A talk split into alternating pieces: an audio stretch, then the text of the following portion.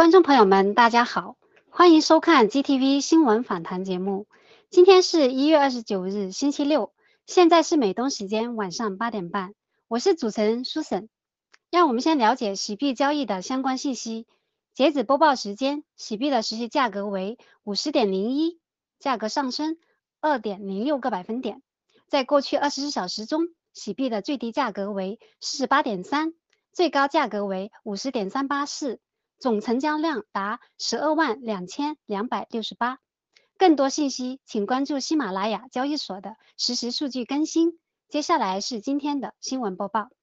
今天新闻的主要内容有：班农先生谈新中国联邦取得的巨大胜利；中共虚假同意联合国人权专员访问新疆；中共国原中央巡视组副组长董洪一审被判死缓。因疫情，青少年心理创伤已达国家紧急状态。强制接种中共病毒疫苗导致美国军队癌症发病率暴增。英国外委会预计二月访问台湾。以下为您详细报道。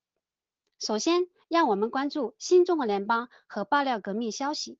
班农谈新中国联邦所取得的巨大胜利。一月二十八日。郭文贵先生盖特转发了班农先生接受英喜农场采访的视频。班农先生说：“新中国联邦送达拜登政府总统和布林肯国务卿的信函，说明新中国联邦在美国开始撤离行动时就已经知道了消息。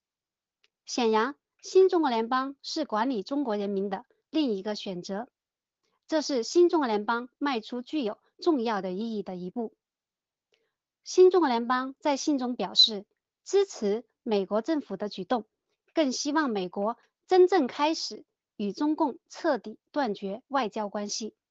这将是宣布中共是跨国犯罪组织的第一步。另外，在新中国联邦发出信函之后，郭文贵先生宣布了此事，说明新中国联邦得到了白宫某种程度的确认。另外，班农认为新中国联邦。爆料革命、G News 和 GTV 应该持续揭露中共举办冬奥会的荒谬性，必须坚持更多更好的工作，就如同班农战作战时和美国人民一起所做的事情一样。他希望看到更多的爆料者站出来跟西方联系，爆料北京尤其是奥运村附近的情况。班农强调说，他很喜欢新中国联邦给白宫的这封信。他特别指出，中共国共产党是非法制组织，它不代表中国人民，而是一个跨国犯罪组织。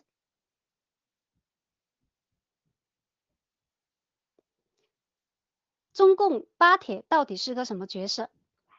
二零二二年一月二十一日，郭文贵先生在大直播中提到，像巴基斯坦、哈萨克斯坦、吉尔吉斯斯坦、哈塞拜疆。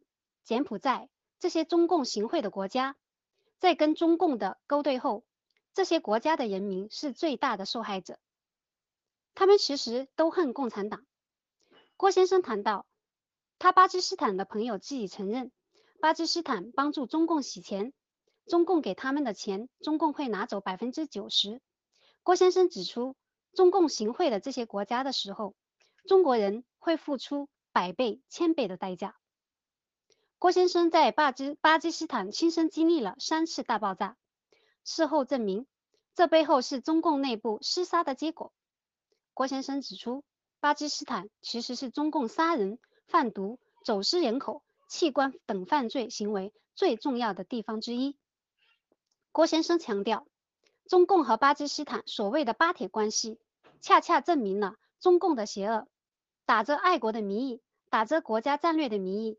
就是骗中国人的钱，害的就是中国人。接下来，我们关注几则中共消息：中共虚假同意联合国人权专员访问新疆。据外媒一月二十七日消息，中共已经同意让联合国人权事务高级专员在北京冬奥会后的今年上半年访问新疆。据媒体称，联合国人权组织指指责。中共在新疆地区对维吾尔人和其他少数民族实施了大规模拘留、酷刑和强迫劳动。从2018年9月以来，联合国人权组织高级专员一直就新疆问题和中共国相关部门进行交涉，并要求到新疆独立调查。但中共一直否认所有抓捕和虐待新疆少数民族的指控，并拒绝同意联合国人权组织到新疆进行调查。据有关消息人士称，中共这次是有条件的同意联合国人权高级专员访问新疆。中共要求联合国人权专员按照其安排友好的访问新疆，而不是去调查新疆种族灭绝真相。目前还没有联合国人权组织方面的回应消息。对此，有相关分分析人士认为，这显然是中共在美国撤出大使馆及抵制冬奥会的巨大压力下玩耍的一出虚假的政治游戏，妄想让联合国人权组织配合中共到新疆表演一场政治秀，减缓国际压力。中共国几乎成了空中禁区。德国媒体一月二十七日报道，由于担心奥密克戎的传播，中共宣布取消了大量国际航班。目前，德国同中共国的民用航空联络已陷入了事实上的停摆状态。今后数周内，德国汉莎航空公司所有飞往中共国的航班已被全部取消。来自中共航空业服务商。Flight Manager 的数据显示，今年一月已有一百四十个以上国际航线被禁，这是中共国在二零二零年六月引入熔断规定后被禁航线的最高纪录。去年一年共有五百二十九个航班被禁。事实上，早在执行熔断措施之前，中共国就已大幅缩减了航班数量。每个国家每周最多只可安排五个飞往中共国的航班。仅相当于疫情前中德之间的航班数量的十分之一。中共国原中央巡视组副组长董洪一审被判死缓。一月二十八日，消息称，山东省青岛市中级人民法院公开宣判中央巡视组原副组长董洪受贿一案，对被告人董洪以受贿罪判处死缓，剥夺政治权利终身。并处没收个人全部财产。董洪当庭表示服从法院判决，不上诉。而在二二而在二零二零年十一月二十日，郭文贵先生在直播的时候就已经爆料，王健和陈峰就是王岐山和共产党多个领导家族的白手套。王健知道太多了。如果王健不死，第一个要死的就是董洪，第二个死的就是陈峰，第三个就可能是王岐山。王健的死，陈峰被抓，已经董洪被判死缓，再次证明了中共就是一部绞肉机，无论是体制内还是体制外，没有一个人能够幸免。唯有推翻中共这个邪恶的体制，中国人才有安全和未来。中共驻美大使秦刚罕罕见飞携中美或因台湾爆发军事冲突。一月二十八日，中共驻美大使秦刚接受上任后的首次美国媒体专访，威胁称，由于台湾问题，中美极有可能卷入一场军事冲突。他说，台湾问题是中美之间最大的火药桶，中共不会承诺放弃非和平的统一手段。对于如果美国继续与中共接触，中共会否保持现状的提问，秦刚没有直接回答。这是中共异常直接的声明。中共过去通常会用更笼统的说法，比如指责美国在玩火。此次采访之前，以美国为首的西方国家正大力抵制北京冬奥会。美国刚刚决定授权撤离美国驻北京大使馆。观察人士认为，中共国的经济、政治、外交已陷入困境，面临全世界与其脱钩的局面。尽管中共一贯施以口炮口炮威慑。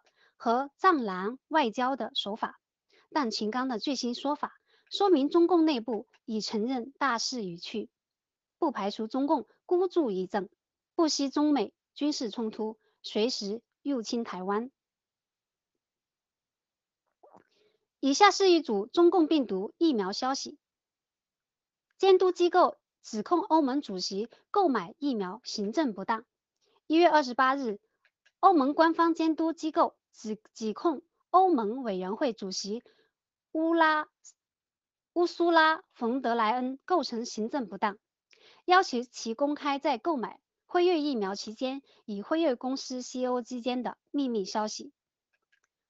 欧盟监察专员艾米丽·奥莱利发布了一项正式提议，根据信息自由申请，要求冯德莱恩办公室。公开这些文本。据悉，冯德莱恩为二十七个欧盟国家购买的一半以上的中共病毒疫苗来自辉瑞公司。辉瑞是迄今为止欧盟最大的疫苗供应商。冯德莱恩利用外个人外交与辉瑞 CEO 布拉达成巨额订单。奥莱利说：“短信、电话和邮件如果涉及欧盟的政策和决定，他们就应该被视为欧盟文件，必须。”予以公开。截止目前，欧盟委员会以商业机密为由，拒绝透露其与供疫苗供应商合同的关键内容，特别是定价方面。拜登与中共签订中共病毒测试剂合同，引发强烈不满。美国媒体一月二十八日报道。拜登政府决定将超过十亿美元的资金授予一家生产中共病毒检测世纪和的中共公司，引起了国会山共和党人的愤怒。众议员米歇尔·瓦尔茨说：“这是向帮助救火的纵火犯支付费用。美国不能依赖中共这样的敌对国家，在与任何中共公司讲打交道的时候，所有资金都不可避免地进入中共的腰包。”这会极大损害美国的国家安全。另有一些议员认为，中共是病毒的发源地，在新冠病毒这件事上没有一丝一毫的透明度。中共应对全世界释放中共病毒负责。拜登政府应该利用和协助美国供应商，而不是从中共那里购买关键物资。这损害了美国的就业机会，是对美国企业的又一次侮辱。因疫情，青少年心理创伤已达国家紧急状态。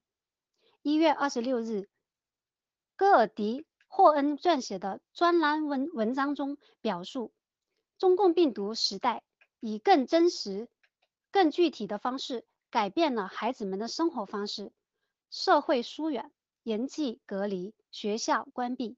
霍恩研究发现，连续两年的中共病毒。青少年面临的生存恐惧和创伤已经超越九幺幺，接近美苏冷战时期而达到国家紧急状态，必须予以高度关注。其中四分之一的青少年有抑郁症症状，五分之一的有焦虑症迹象。二零二零年因疑似自杀而就诊的女孩人数比二零一九年高出百分之五十。霍恩忧心忡忡地指出，NIH 美国外科医生学会。儿科学会一致认为，青少年心理健康状况已达国家紧急水情况的水平。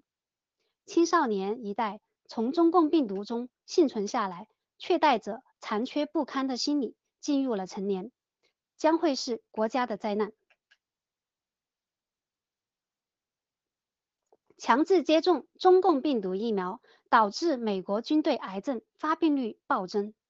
外媒一月二十七日报道。在最近与华盛顿特区举办的中共病毒第二意见小组会议上，从托马斯·伦茨律师分享的信息得知，美军 DMED 系统中的癌症确诊人数从过去五年的平均数三万八千七百人，上升到二零二一年前十一个月的十一万四千六百四十五人。一个以年轻人为主的军队群体，癌症发病率暴增，令人震惊。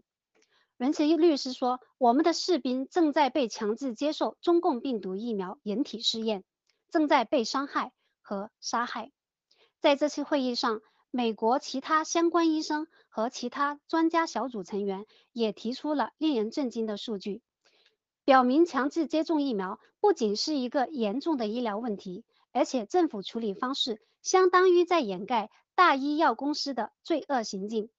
与此同时，来自美国国防部的医疗数据也显示，中共病毒疫苗导致美国军中严重疾病患者猛增，尤其是美国空军大批飞行员受到影响。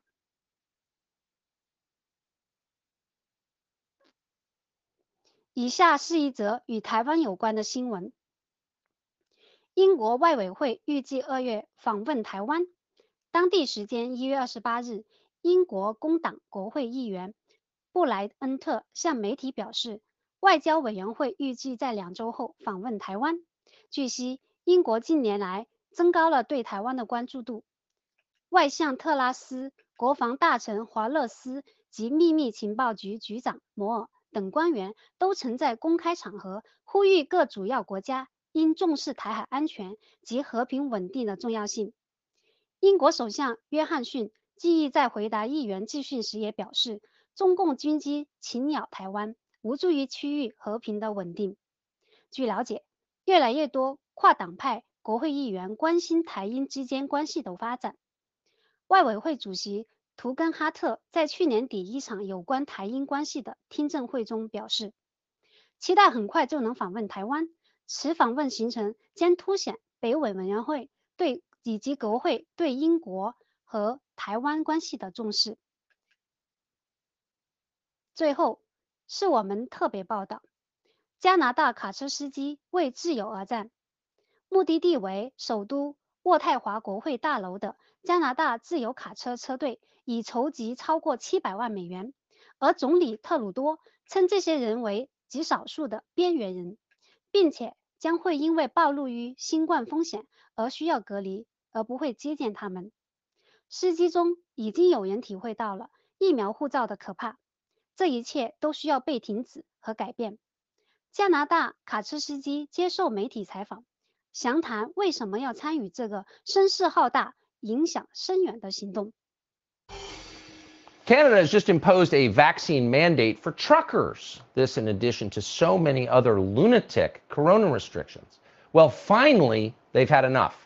Thousands of truckers assembled in Vancouver this weekend to protest. They formed a freedom convoy. Their destination, the Canadian capital of Ottawa. The convoy is more than 40 miles long. They've raised more than $6 million in donations. The government is cracking down trying to stop this. Now, the Prime Minister, so called, of Canada, Justin Trudeau, says he's had a COVID exposure. He needs to isolate for five days. That means he cannot meet with the convoy, with actual voters, when it arrives in the capital city. Trudeau also told his country the truckers are just a fringe group. The small fringe minority of people who are on their way to Ottawa or who are uh, holding unacceptable uh, views uh, that they're expressing do not represent the views of Canadians. Oh, so they're not really Canadians. Probably racist, too. I'm sure we'll hear that. Benjamin Dichter is a spokesman for the Freedom Convoy. He's going to join it tomorrow, but he joins us now. Mr. Dichter, thanks so much for coming on tonight.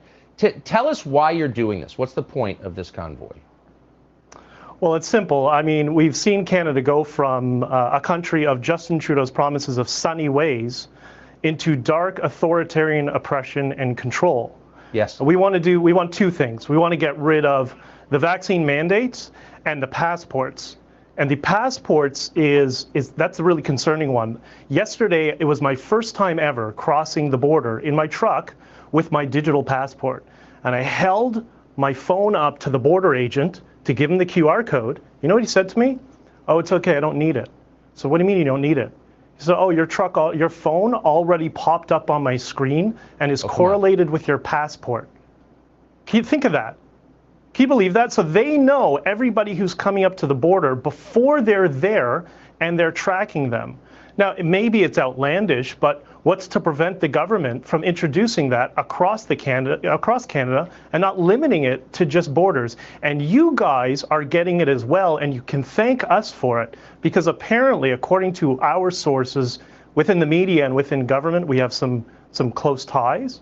Apparently, the Trudeau government, the Biden administration, administration had no interest in it, but the Trudeau, Trudeau government lobbied and requested the Biden administration to introduce this. We don't know why. We don't know the terms of the deal. Are they going to be trading intelligence back and forth between Canada and the US tracking cell phones?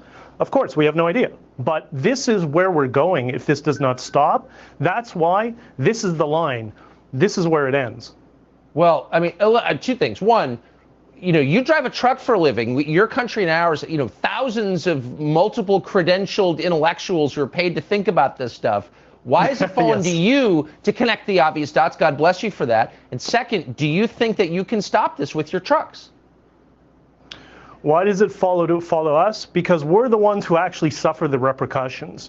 You know, yeah. we often see in uh, we talk about Alberta being Canada's energy sector. I was in Alberta and Saskatchewan just before COVID. And Tucker, I spent a lot of time traveling through Latin America. I couldn't believe it. It looked like a third world country. It scared me. And that was before COVID. So now these people who've had their, their ind uh, industries crushed, their lives crushed, COVID comes along, and now they're treated like insects by the bureaucracy. Exactly, by insects. Wow. Benjamin Dichter, I hope you will come back. I found that really inspiring, your bravery and the way that you explained it as clearly as you did. Thank you very much. You're a hero to all of us, and don't thank me. Thank all those guys who are on the road right now fighting for our freedom. Amen. Thank you. 揭露 HBO 精心编辑的谎言真相，了解了伊莎贝尔·杨的大致情况后，我们会在今后的视频中进一步揭露中共阴险计划。 并说明 HBO、Wise 等无良媒体是如何协助他们的。今天我们看到的是伊莎贝尔·杨曾用一个虚假采访主题骗取了华裔女子妮可的信任，接受了她三十分钟的采访。但在最后视频播放时，这个采访内容仅剩下了十四秒的录音片段，并且与原来的采访主题完全不相关。We've explained in our previous episodes that Isabel and Vice are CCP's foot soldiers who help create narratives to promote the CCP's propaganda and or whitewash the crimes committed by the CCP. In this and the next few episodes, we will explain a darker hidden agenda of the CCP and how rogue media like Vice assists the CCP in executing it. Let's start with the first lie of Isabel. Isabel told Nicole, a pseudonym of a fellow fighter of the whistleblower movement, that she was working on a documentary about Chinese American support for Trump in December 2020. Nicole accepted Isabel's interview request and agreed to talk to Isabel at the Peaceful Assembly at the Washington Monument on January 6, 2021, an event Nicole signed up for and was organized by the Chinese American Alliance for Trump, a grassroots organization with members across the country. Not knowing who Isabel really works for and what she was after, Nicole has walked right into the trap. A 30-minute interview turned out to be 14-second sound bites. The final program completely left out the great information shared by Nicole, such as why Nicole had fled communist China, how her life experience have shaped her to become an independent thinker and a Trump supporter, and why she decided to forego the mainstream media and follow independent YouTubers and GTV and G News. This information would be of great interest to real reporters if Chinese American support for Trump is the story they were truly after. When Nicole saw the Vice documentary a year later, she realized that she was used for an anti-Miles Guo and anti-whistleblower movement hit piece to paint Miles as a liar, the whistleblower movement as a cult, and the millions of Chinese diaspora as dangerous right-wingers, rioters, and conspiracy theorists who spread disinformation, incite violence, and pose threats to American society. Here is a statement from Nicole regarding this wicked Vice program. I was disturbed to see I was being used for a hit piece against the individual who has nothing to do with the content of my interview. The Vice Media's program egregiously misrepresented me and so many peaceful Chinese Americans out there. Had Isabel Yang told me she was going to interview me in order to select some of my sound bites to build an anti-Mao Squad political campaign, I would have never wanted to accept her interview. After snatching an interview with Nicole using tricks, Isabel set forth to start stitching the rest of the material around her masterpiece of deception in future episodes, we will expose all the lies Isabel used in order to manufacture a fictional cult story.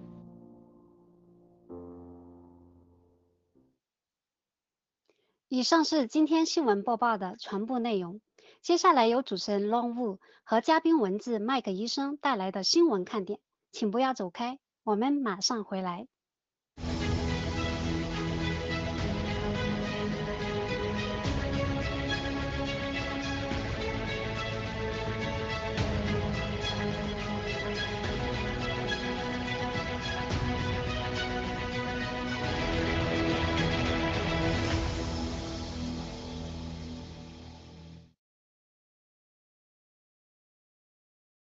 中午好，晚上好。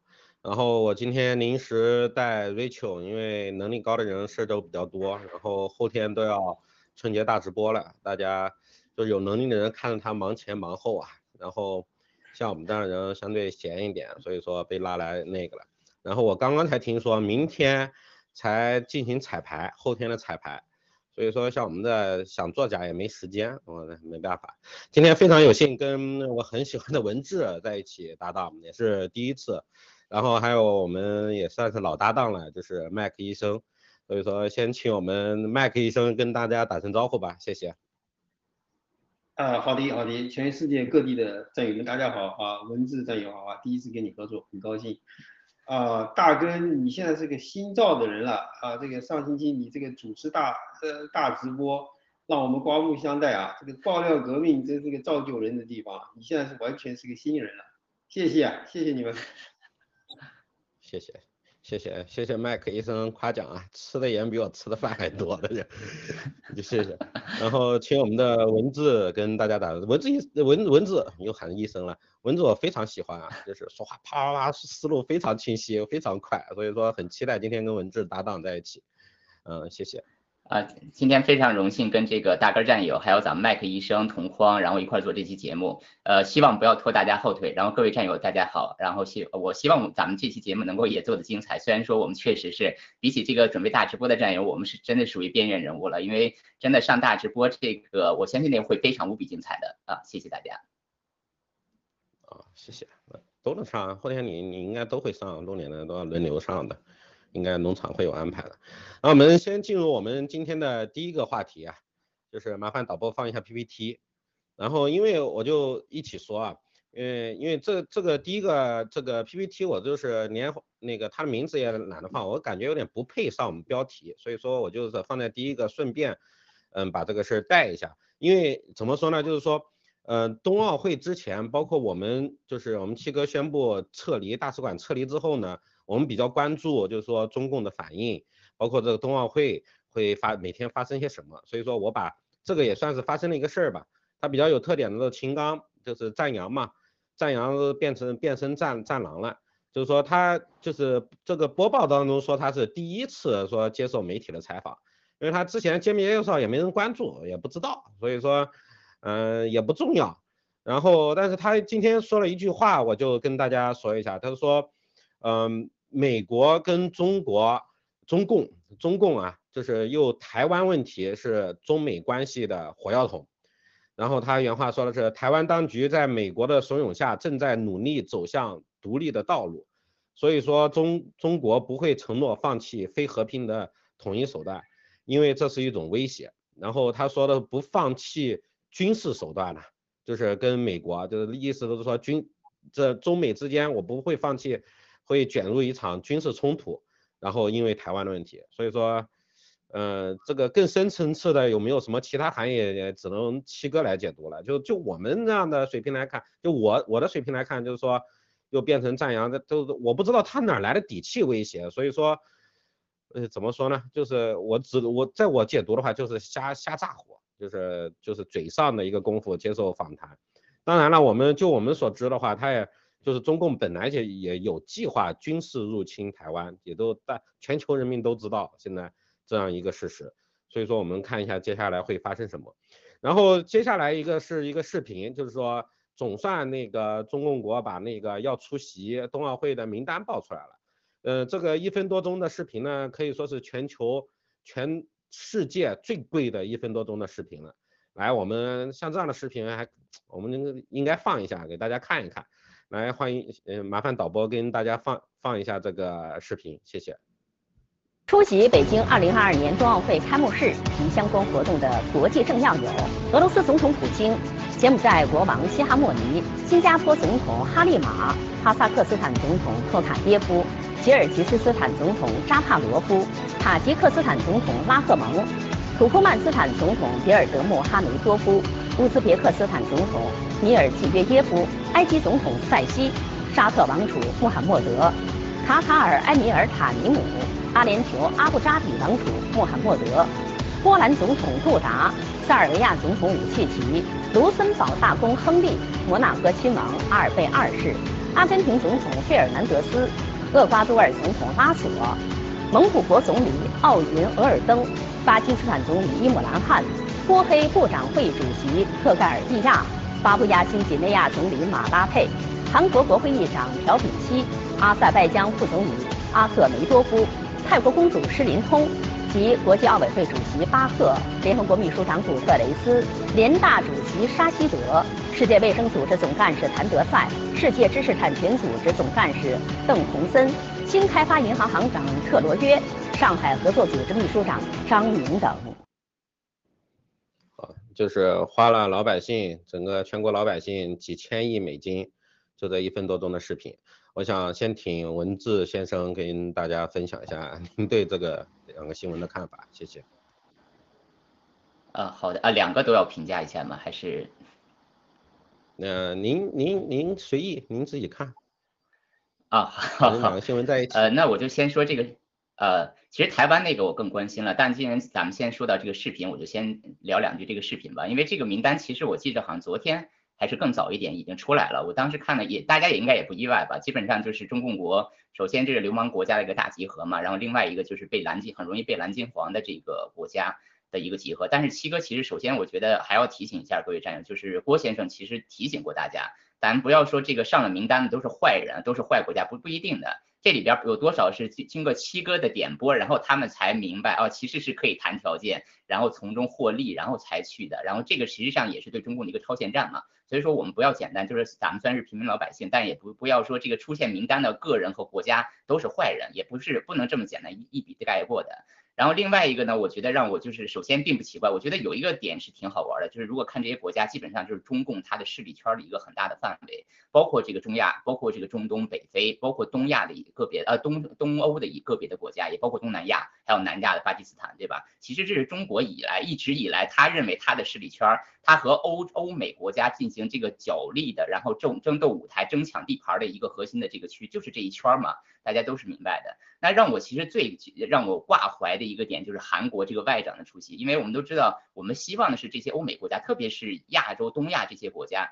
呃，韩国真的是应该至少应该跟日本齐平吧？我们不是说这个最牛，它至少应该跟日本齐平。日本都已经说了外交抵制，结果韩国还兴冲冲的冲过去了。其实韩国这几十年大家都知道，基本上就是被中共牵着鼻子。那核心原因就是有条狗嘛，就是北朝鲜。北朝鲜就是一不爽就试射飞弹，是吧？一不吵就三八线附近搞点事儿。所以我相信南韩的国民这么多年就是很痛苦、战战兢兢这样过来的。那结果北朝鲜宣布不参加这个冬奥会的情况下，他们竟然还去，所以我觉得是真的让我觉得个人是很失望的。当然，七哥其实我我我不知道各位二位是什么情况，我是没有留意七哥说过这个。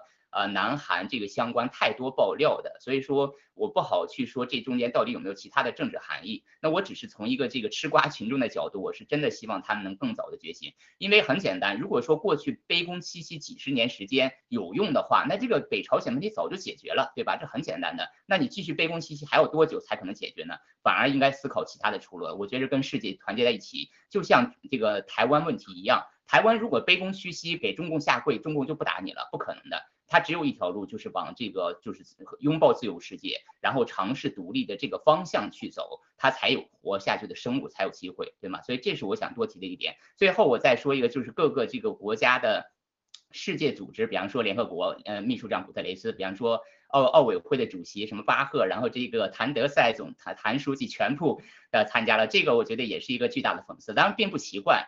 但是就是说，中共对这个国际组织的蓝金黄，大家都明白，对吗？国际组织基本上是中共这个一家开的。虽然比方说这个 WHO，中共的这个出资很少，但是基本上这个谭书记就是点头哈腰，就听这个习总书习总家族师的，大家都明白。所以这个是也是另外一个很大的呃看点了。好的，那我先说到这儿，谢谢。好的，谢谢。有请我们的麦克医生，您对现在就是说在冬奥会之前发生的这两件事有什么看法？谢谢。好的呀，啊啊，谢谢呃 汪武的啊文字战友分析的非常专业，非常到位啊。我只是呃稍微补充一下，就是我看到这个东西啊，我我在视频上看到这个，过去我就前两天我就看到这个名单啊，我第一个感觉，我觉得对中国人，对我们感觉到我们中国人真的非常悲哀。那像我这个年龄人啊，你们都是年轻的一代，像我这样，我经历文革的时候，我那个是文革的时候，我那时候小时候说。我们有一个有一个名言，叫做“我们的朋友遍天下”。当时就是中国有大量的外援，对这个亚非拉、非洲朋友啊各方面的这个援助。然后呢，呃，我们的感觉就是我们全世界都是我们的朋友。但是呢，改革开放以后，我们突然发现这些人都是我们的白眼狼。实际上，你你看，我们当时，我想你们可能没有记忆，就是你像什么阿尔巴尼亚、什么柬埔寨啊、越南啊，什么这些这些非洲那些国家，你我想你们都听说过了。这些人实际上就是来矿田，没别的。然后呢，今天你看这个这个历史的轮回嘛，好像基本上又回来了。现在吧，是就是你看他这些名单上，你看看以后，呃，就刚文字上也说的很对，这些人不一定都是坏人，但是呢，每一个国家都有他自己的利益，他为了自己利益的最大化，他肯定要做一些这些动作，这个很正常，国家在之间关系都是这样的。但是呢，问题就是这个中国人啊，老百姓是最大的受害者，因为我们要付出巨大的代价。你看我们我们知道中国大陆的这些这个底层的民众的生活状态。要在我们再看一下中国现在的经济状态，拿出这么多钱，这冤枉钱来做这种排场，然后呢，今天毛泽东时代是我们的天下，我们的朋友遍天下，但是我想我做个结论，今天我们是我们的敌人遍天下。好，谢谢谢谢大哥。好的，谢谢麦克医生啊，这个的话我稍微有一点点，嗯，反正跟文字先生的观点有点不一样啊。就现在这个时候，欧美西方国家都不来参加了。嗯，这这些国家的话，你站在他们角度，为了钱是都说得过去，但是都知道这些钱都是沾血的。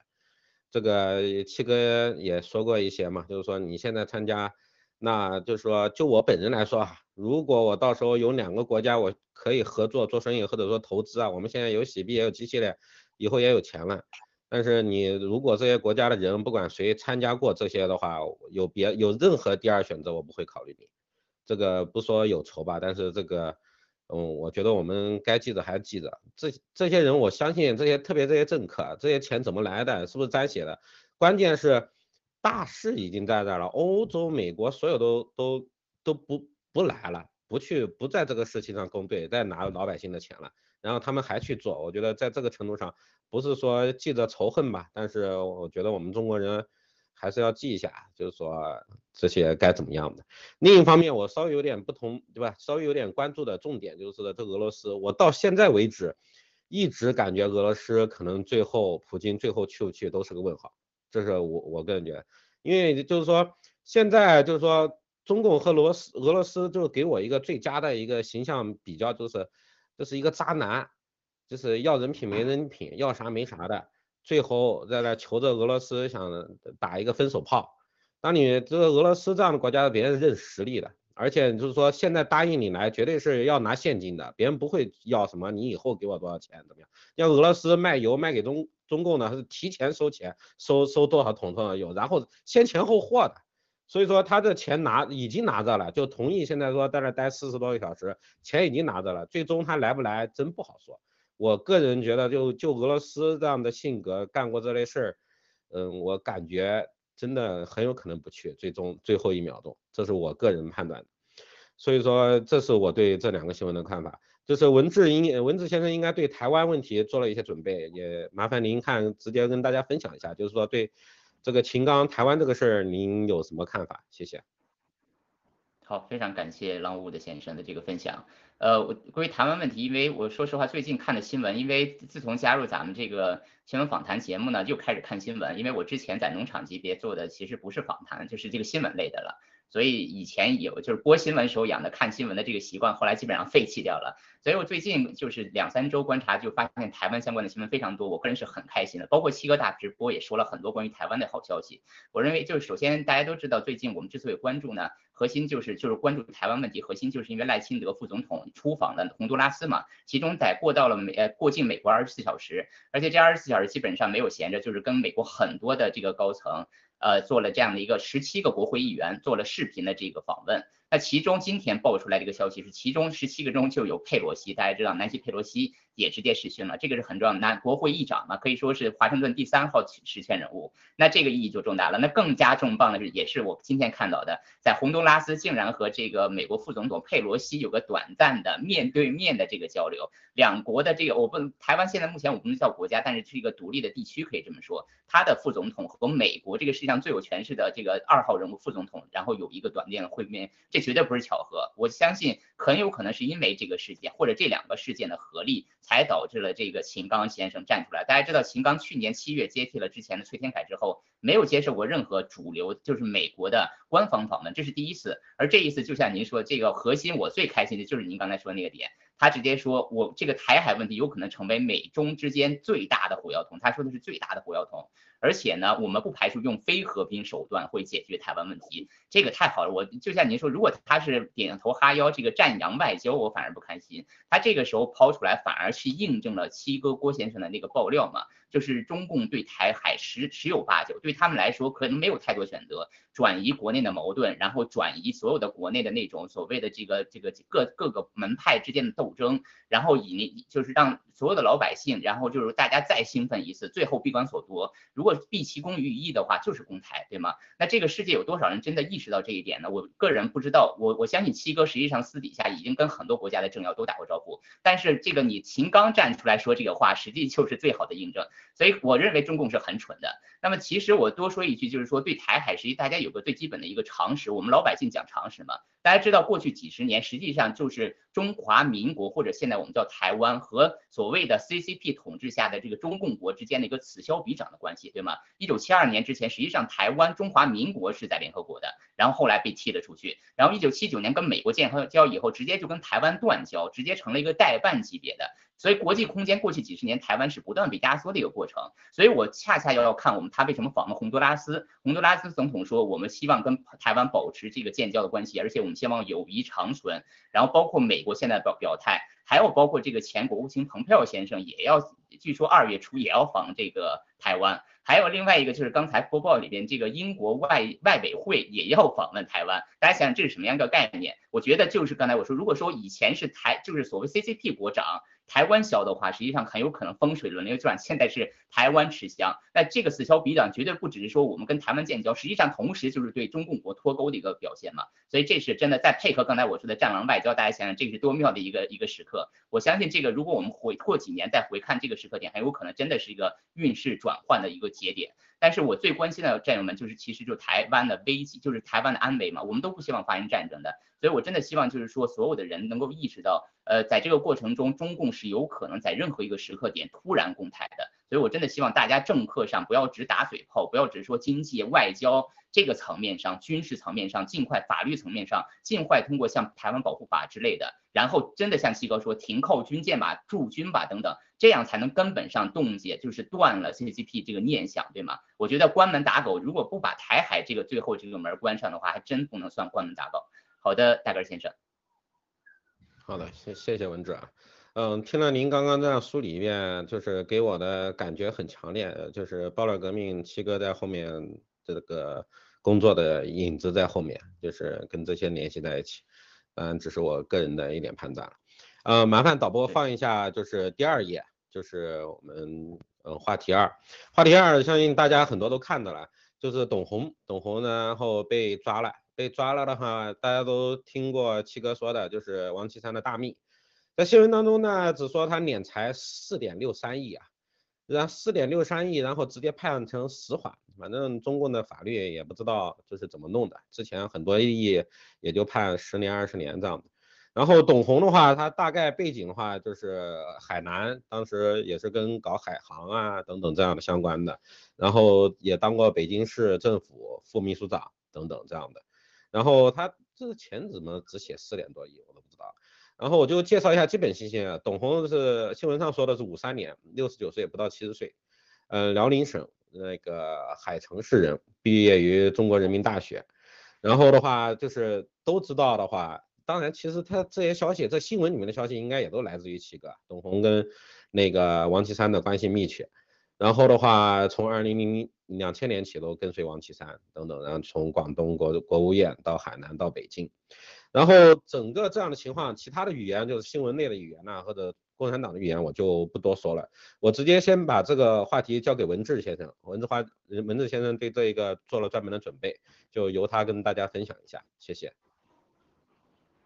好的，谢谢大哥先生。然后，呃，其实也不算准备了，因为其实跟着七哥听过来，大家都知道董宏就是这个王岐山的大秘嘛，对吗？然后王岐山有一票人马，一会儿我们再聊。但是董宏这个落马，首先他不是今天的，这个实际上是个判决嘛。呃，我印象里是二零二一年上半年实际上就已经被捕了。然后之之前二零二一年六月，呃，七哥曾经做过一个这个直播，详尽的介绍了董宏这个相关的信息啊。七哥当时说，这个董宏实际上还算是有仁义的，然后七哥本人跟董宏之间也有一些交集的。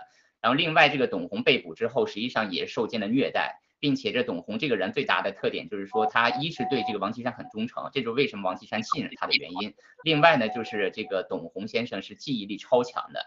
可以说过目不忘，所以说最后的结果就是七哥其实去年二零二一年六月的时候就已经报董红，基本上把他所知道的所有的事情全部都报了出来，就是事无巨细，全部都是供供认不讳。说白了，这就是为什么这个回到我，如果我们结合这个信息，再结合现在看呢，就觉得有意思了。呃，首先呢，我多说一句，就是如果是个吃瓜群众，就一般人，比方墙内的小粉红的话，看到这条新闻，我觉得至少有智商的人应该明白，呃，在中共国贪个四点六亿，就像你说的，这不是扯的事儿吗？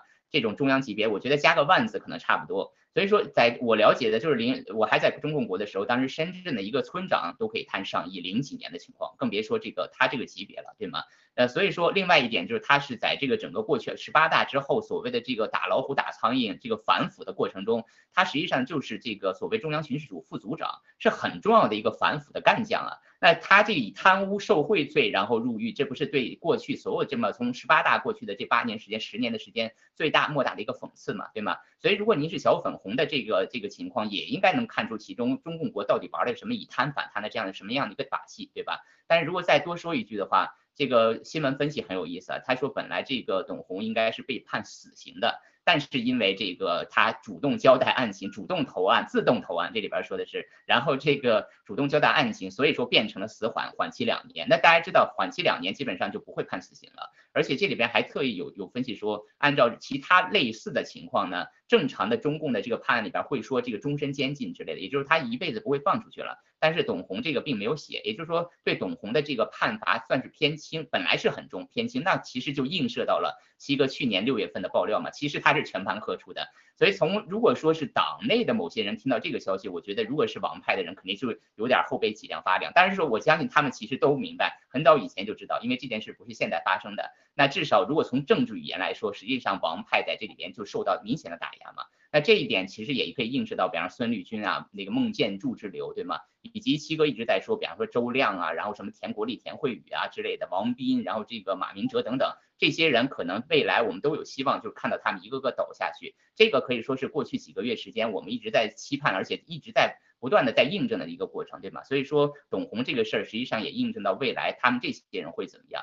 所以这是我个人的一个这个小小的分享了。我个人认为，就是我我就多说一句，就是对国内的现代习和姜王以及其他的所有的这种各不同的派别家族之间的内斗，现在是非常焦灼的。之前我们以为有一个理解，就是说习可能已经一统天下了，对吧？就可能马上终身制，哎，已经终身制，就是马上要传善给他的这个后代这种感觉。那现在经过那个孙立军的这个零容忍，大家应该都看了，七哥也爆料说，这个零容忍在党内产生重大的反响，就在于。对吧？孙立军这个级别，并且拍成这个样子，反而有点像习，有点这个往回，就是开倒车没有那么这个，就是一股一一门心思，有点犹豫了。所以说，这个未来这个党内到底他们这种内斗焦灼到什么程度？是说这个真的你死我活呢，还是造成一种眉来眼去，甚至就是说又又一家亲呢？这个是我个人的一个未来的一个看点。但我个人认为，因为现在一个大势所趋，其实就是面供嘛。大家可以看到脱胶和刚才说台湾问题，以及未来经济还有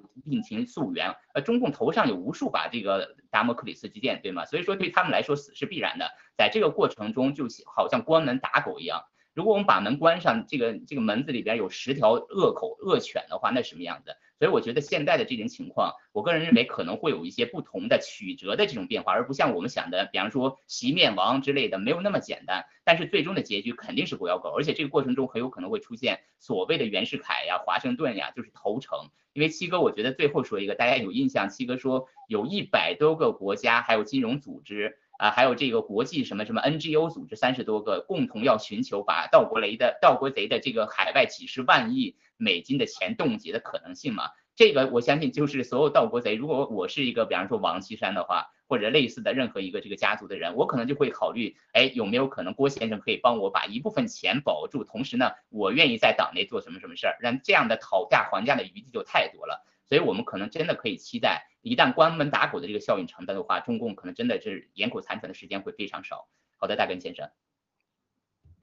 好的，好的，文字文字先生评论的非常好啊，评论区都在鼓掌了。然后有我看评论区有人说法说这个死缓呃不是轻判，然后我是问好，一点没有概念。但听了文字先生分析的，我偏向于。相信文字先生说的，就是偏向于轻判。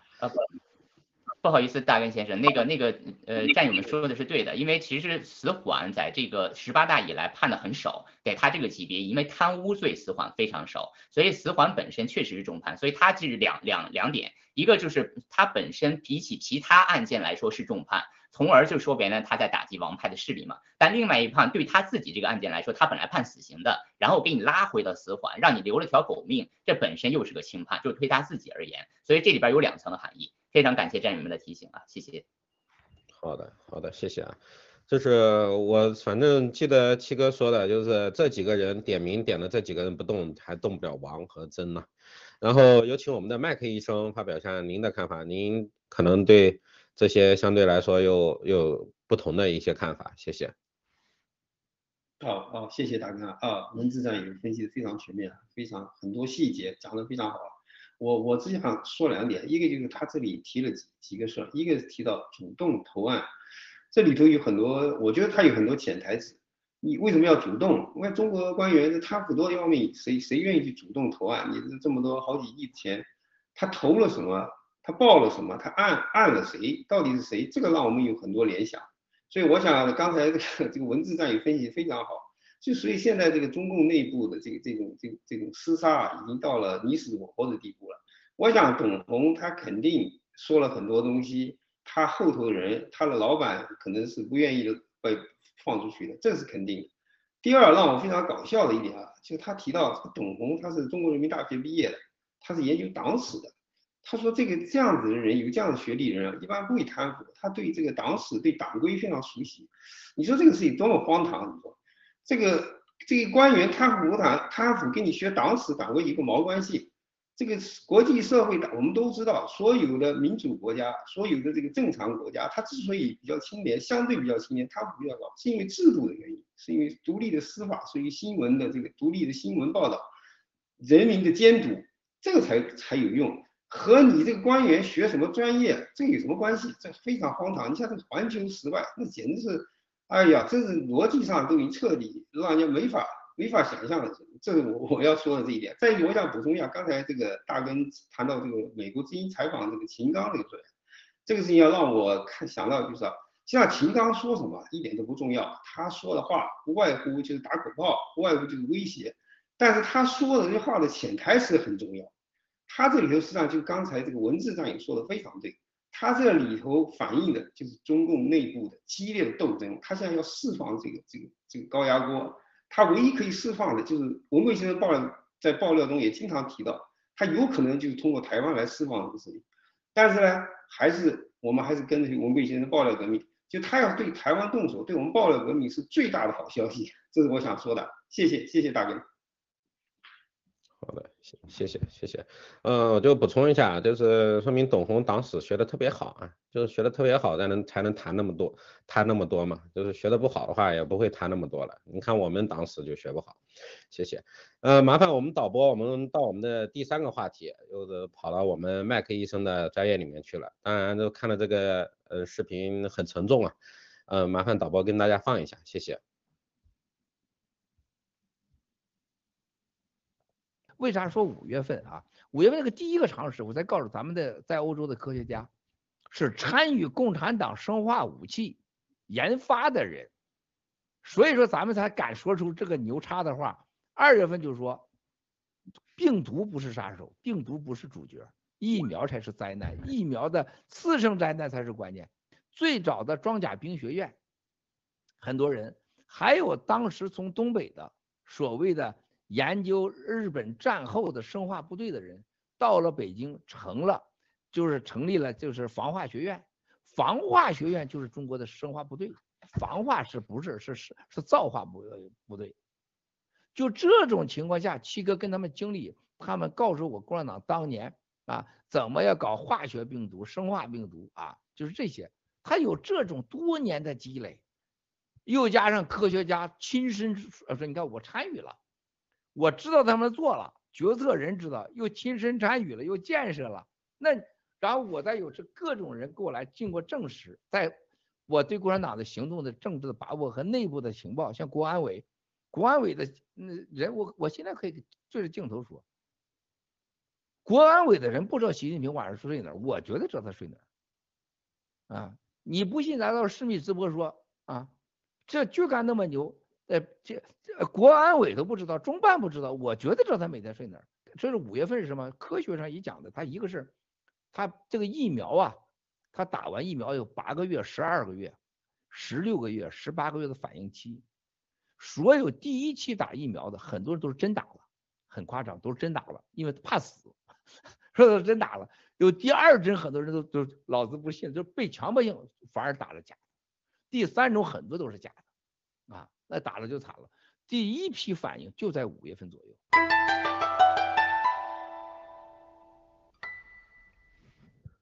好的，谢谢大家观看。嗯，先把这个话题肯定直接先交给麦克医生，就是这个视频看完了，麻烦您通过您的嗯经历呀，包括事实啊，包括您对七哥说的这段话有什么看法？谢谢。好，谢谢大哥。啊，我我看这个视频啊，实际上文贵先生在爆料当中，他提过多次，他就讲到这个这个疫苗的这个这个有藏的玄机。实际上啊啊，对于我们你如果说你少有一点生物医学方面基础的战友来说，你应该差不多能听懂他会讲的什么道理。因为我他这他这个绝对是来自情报，但是呢，对于一些如果说你像这个大根可能是理工男或者是文字，你们这个学人文科学的，这有一定的有一定的障碍，比如说他有时候理解上和专业不一样。所以，我我在谈到文贵先生讲的这个信息以前，我先跟大家解释一些一些概念啊。第一，我们要知道这个人他最大的特点，人个体差异很大，每一个人都不一样。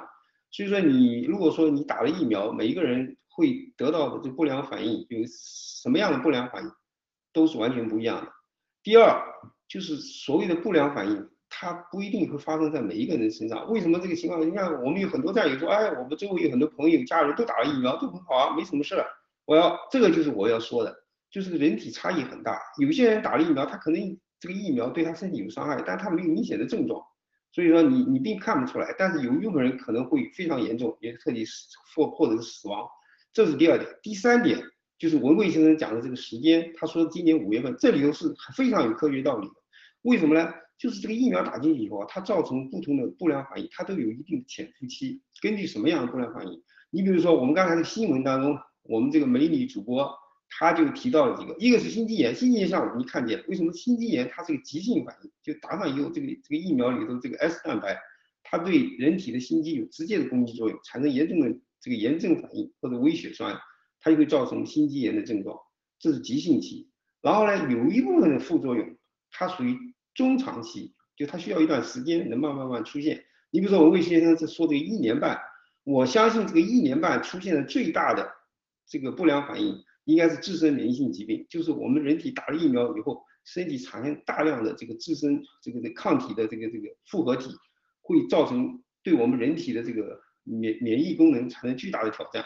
而且呢，现在一个很重要的问题，就是我们打了疫苗的人啊，他们的这个这个对。对特别的 S 蛋白有强烈的这个免疫反应，但是它的天然的免疫，它自身体内具有的这个免疫被严重削弱了。这个有很多的疫苗专家、免疫学专家和这个和这个这个病毒专家都提到这个东西。这个我们可以将来以后再慢慢谈。这个出现什么情况？就是他们在面对这个当我们外界遇到别的病原体、别的病细菌、病毒别的情况。他们就没有能力去抵御这个东西，所以它会出现大量的传染性疾病或者感染性疾病，细菌感染或者病毒感染。这个是我们可能在中期可以看见。再一个严重的副这个不良反应就是长期的不良反应。你看刚才这个我们的新闻报道有谈到美国军人当中癌症明显增加了，这已经开始看见了。但是呢，这个癌症啊，它是一个长期的过程。我想三年、五年、十年、八年以后，会有非常非常严重的这个这个后果。再就是我们我们在节目中曾经谈过这个神经变性性疾病，比如说这个这个原蛋白疾病、老年痴呆、帕金森氏疾病这些东西，将来以后慢慢会显现出来，这个需要时间，三年五年。还有一个最严重的一个一个不良反应，就是文贵先生在直播上说过非常错，非非常多次，就是男女的生殖生殖器生殖功能。你看他经常提到我们这个五苗族 要留下你的精子卵子。就这个道理，因为他们打了疫苗的人，对他们的这个生殖生殖器、对女性的卵巢、男性的睾丸，它有很多的这种外来的物质，或者是它的这个这个纳米颗粒，或者别的化学成分，或者是 S 蛋白的遗遗留物，大量的存留在这个生殖器，会造成严重的后果，就是这是长期的后果。你可以想象，这个孩子打上这个东西以后，他们对他们将来的这个这个生活有多么大的影响。所以说我我想。就是我们战友要理解这个文贵书先生讲的这个东西啊，首先我们要知道人体的个体差异，再就是要要看到每一个人打了疫苗以后，他有不同的反应程度上的不一样，还就是临床的这种形态不一样，再就是很重要一点，不是每一个人打了疫苗都可以得癌症，都可以有心肌炎，都可以脑梗。如果这样子的话，那这个时候早就停掉了。它就是因为它有一定的几率。所以说，给我们就是对这个生物医学方面不是很熟悉人的一些假象，觉得啊好像没什么事儿。这是再一个就是我我刚刚说的，这个很多东西需要时间，有有急性期的，有中期的，有长期的，大体是这样子。我想我先讲到这里吧。好的，我就想接着就问您一个问题啊，因为您看一些看到很多就是我们看不到的，而且然后大家也是最感兴趣的。就您工作的环境，您看到的，或者说您同事，因为您是医生，就是听说过的，就是现在这个时间，现在一月份，一月底了，二月份了，到了你五月还有三个月，就您跟上一个月相比的话，这个月就是有什么感觉呢？明显的感觉，或者说看到一些不正常的地方吗？你的同事或者病人这样的，谢谢。好的，好的，你你这个问题提的非常非常好啊。就是我是大约从两千年的四月份到五月份，大约就是 两年前这个时候再晚一点的时候，我就陆续看到了一些得了新冠病人呃以后的这个病人出现神经方面的一些一些这个这个并发症，当然也有一些急性的急性的病人，急性感染病毒以后他出现神经症状，你比如头痛啊，你比如说这个这个这个这个面瘫啊等等这些，他是打了得了病毒以后出现这些症状。那个去就是两年前一二零二零年的时候，主要是这方面的病人蛮多的。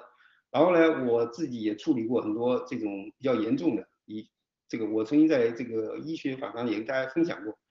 到了去年的五月份，大约到四五月份的时候，我的病人的这个结构就发生巨大的变化，就是我的病人里头，绝大多数就是由于这个病毒或者疫苗的问题啊，大多数都是因为打疫苗以后的这个不良反应。而且呢，它这里有一个非常有意思的一个现象，就是这个打了疫苗以后出现的不良反应，它的这个临床表现、临床症状，跟这个这个得了这个新冠病毒以后的后遗症，它的症状是惊人的相似。因为他们我们现在知道很多病理方面的这个尸检方面的这个信息，因为他们实际上它的基本的原因就是 S 蛋白造成这个体内的一些炎症反应、微血栓。还有一些这个激活了很多这个这个巨噬细胞啊，或者肥大细胞等等等，这这些病理反应都是完全一样。所以说你刚刚提这个问题，就是说，到了到了这个去年的下半年，到了今年年初，基本上这些打过疫苗的人，他出现的这个这个中期以后的这个不良反应就开始出现了。你比如说我上个星期我在我在诊所看了一个病人，他打了第三针的 booster，。就打了这个加强针以后，他出现严重的这个眩晕，就是没法，不能站不起来，都起不来，所以这个这个严重影响他正常的生活。还有呢，出现大脑出血的我也见过，然后呢，还有出现这个癫痫，就打了以后出现癫痫，所以这些啊都是直接跟这个疫苗的 S 蛋白有直接的关系。所以说我我刚刚也谈到这个这个时间的线，就随着时间的慢慢的延续的话，会出现一些。啊中期的或者是长期的这个这个不良反应会越来越多。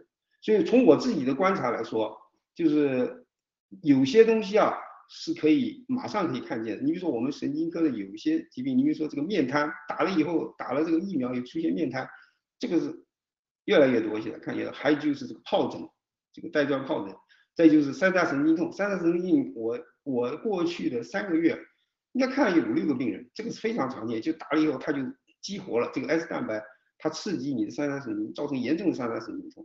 对，这些都是我的观察。好的，我先讲到这里。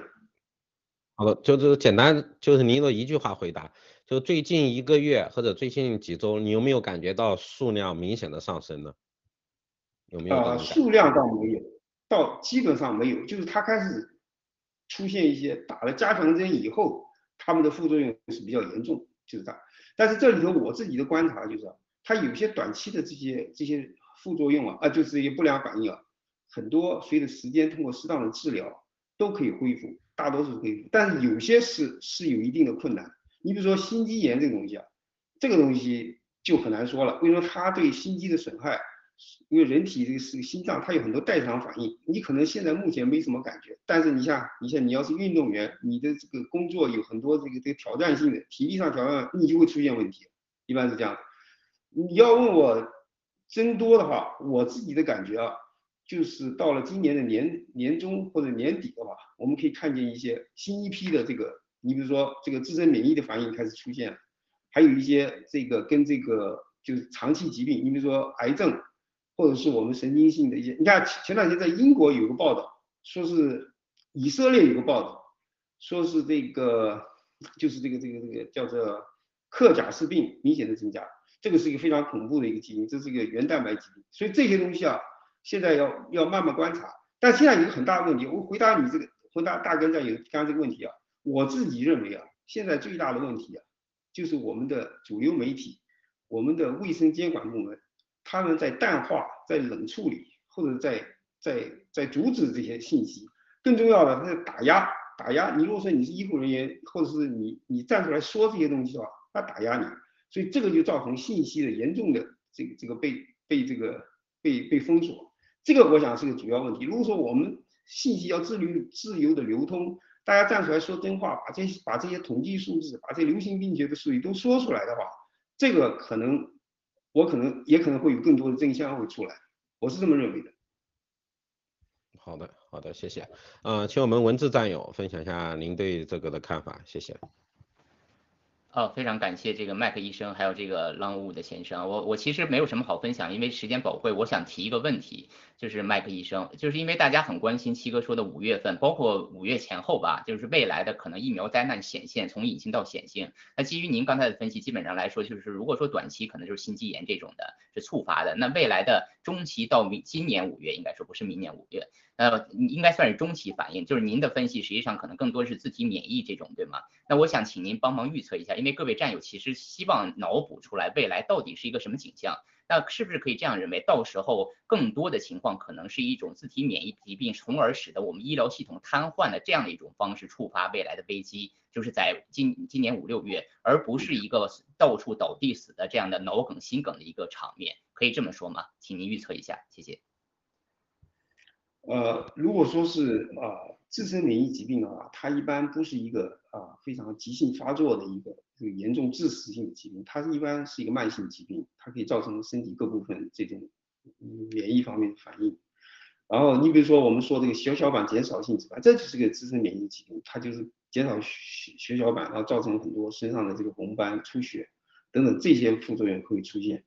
然后再就是我刚才说的，就是当你打了疫苗以后，你的自身的这个天然的免疫功能被降低了，所以你在面面对这个这个环境当中的一些一些病原体的话，你的这个抵抗能力会降低，这样子的话就会造成很多这个感染性的疾病，比如说病毒感染、细菌感染等等这些东西，应该是也是在这个这个中期会出现。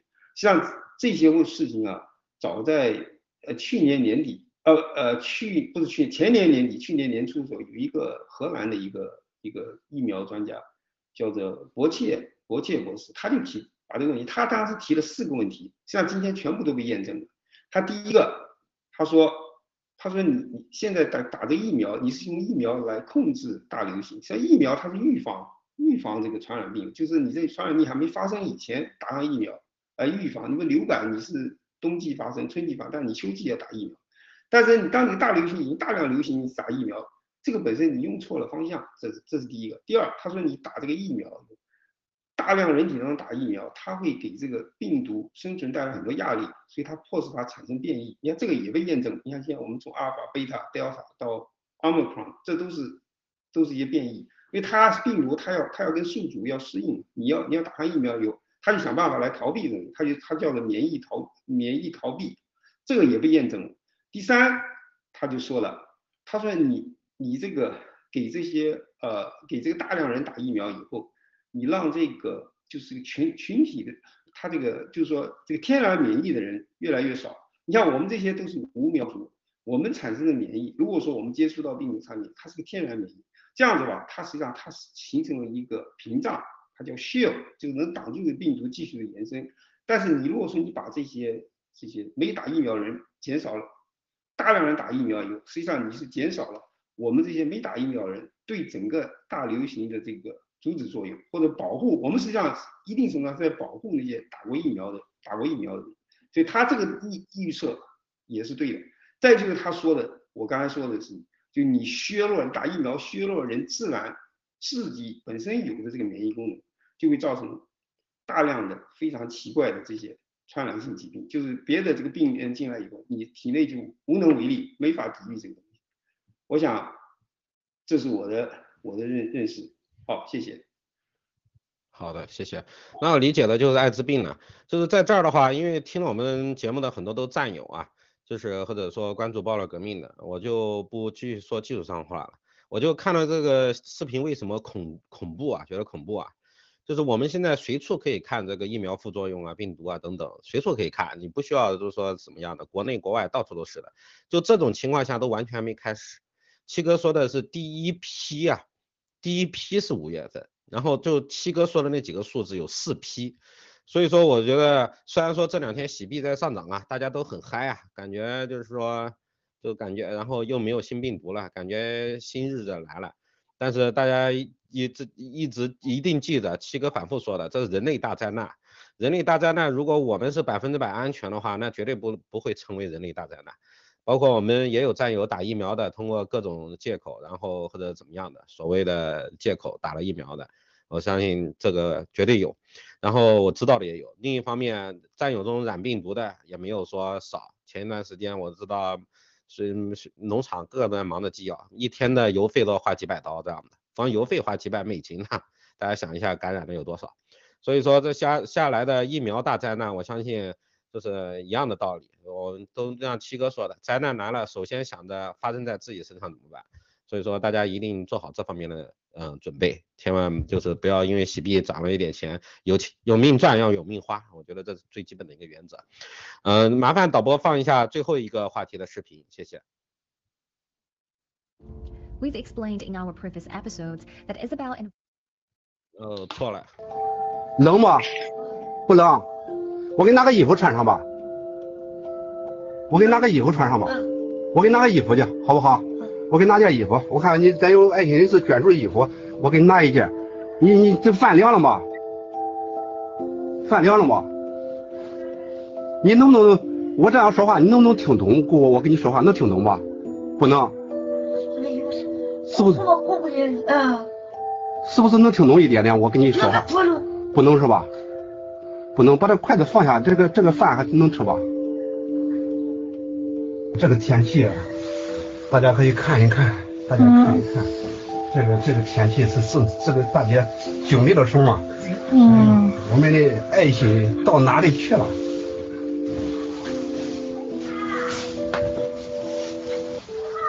你那个想不想你妈妈？你妈妈，你说是你妈妈，你没事，你是大个男子汉了，照顾照顾你妈妈了该。把你妈妈照顾好。我天天跟他送饭呢。老二，你，你是老四，呃，叫一凤，这个是老三，你是老五。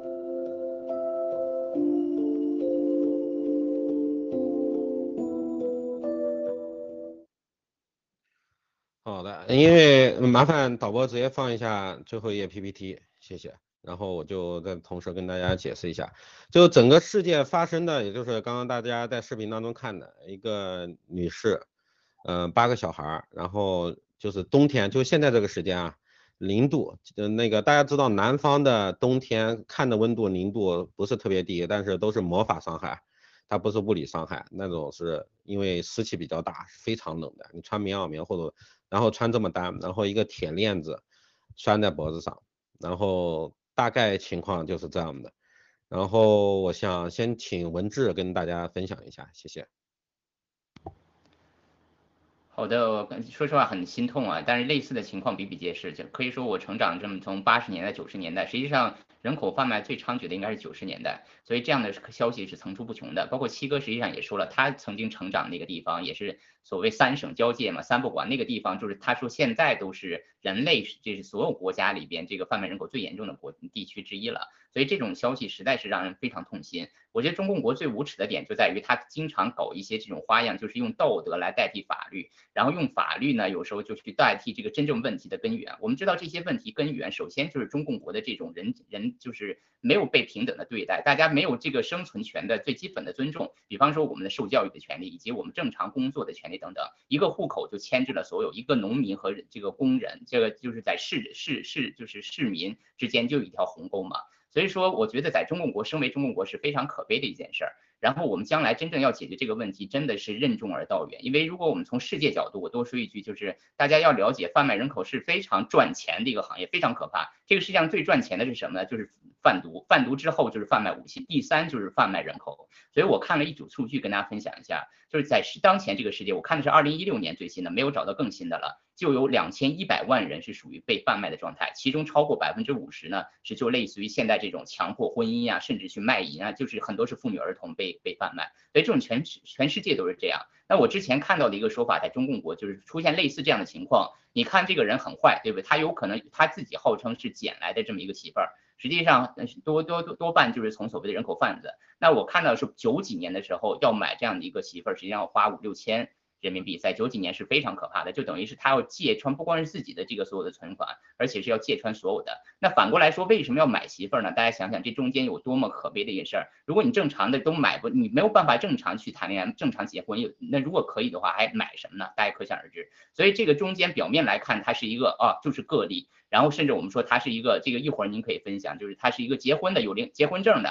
然后他可能脑子有问题，各种的搪塞。然后呢，刚才那个先生我非常不认同一点，他说这个社会缺乏爱心。其实这哪里是爱心的问题？爱心是道德范畴，那这里边也严重涉及到犯罪的问题，是法律的问题。而再往深处说，是他们所有这个社会不公的问题。所以我觉得一夜看这个知秋啊，我觉得中共国的这种社会问题、人伦问题、社会危机真的是非常可怕的。包括小孩和老人，我觉得这个社会如果整全世界范围内，如果我们不能保证每一个人生下来至少能有口吃的，能正常的温饱，不能受正常的教育，老了以后不没有任何的这个医疗，我觉得我们这个社会真的就是一个人吃人的社会啊！我相信未来什么时候是天堂，就是解决这些问题。我们不要说因为我生在中共国我就悲催，我生在美国我很幸福，这就是未来人间天堂的一个最基本的模板了。好的，呃，大根先生。好的，谢谢文子。嗯，请麦克医生分享一下，因为时间有限，请就是保证在一分钟之内，谢谢。啊，好的好的。啊，这个文贵先生爆料以后啊，呃，对我感动最深的就是他，一个是提到他母亲，再就提到这个杨改。他每次谈这两事，我都眼泪都自然的流下来。为什么？你想想，这个文贵先生他是一个成功的富商，但是他对这个弱势群体，对这个穷人，他有一种天然的一种同情心。你看大根先生，我就观察到你对这个弱势群体也有一种天然的一个关心。我就刚才这个这个文文字上有分析非常非常详细了。我只想说一点，就是说你像我们今天这个社会，我们可以讲很多高大上的东西，你比如说啊什么宪政啊、民主啊、人权啊、法治啊等等等等这些东西，这个都是很高大上的。但是呢，要记住这个现代社会，我们人类进入现代社会、进入文明的话。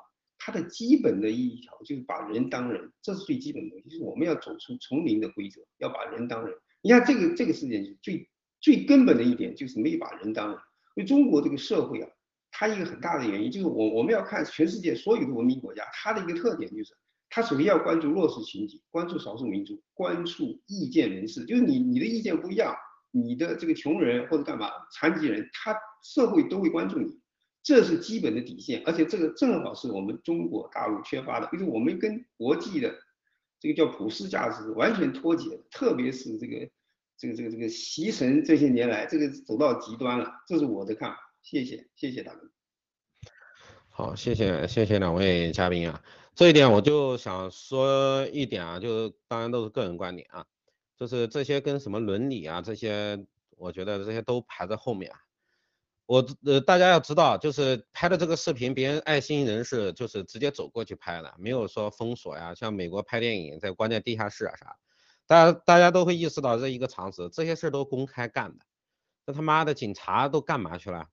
这是这都是公开在，就是在拿个链子拴着人，每天都生了八个小孩，几十年这样过来的，没有人管。这个首先在法律上，我觉得这是最大的问题。就像上个星期那个，就当着小孩家暴，家暴完了还要给那个女的受害者批评教育，施暴者因为上了热搜，关就是行政处罚五天。我觉得这个这个都恶法，这都是共产党就是把好人干成坏人，而且你好人你也干不成好事，好人你想干个好事，你你都让你消失。我相信曝光这个东西，为啥我要放这个新闻？大家看到这个上面都是说写的是这个话题已经在微博上删除了，不让人收了。就是说在在国内啊，任何一个悲惨的事儿都没法细想。这个事儿我就留几个问题放在这儿。他有八个小孩儿，七个是男孩，一个是女孩。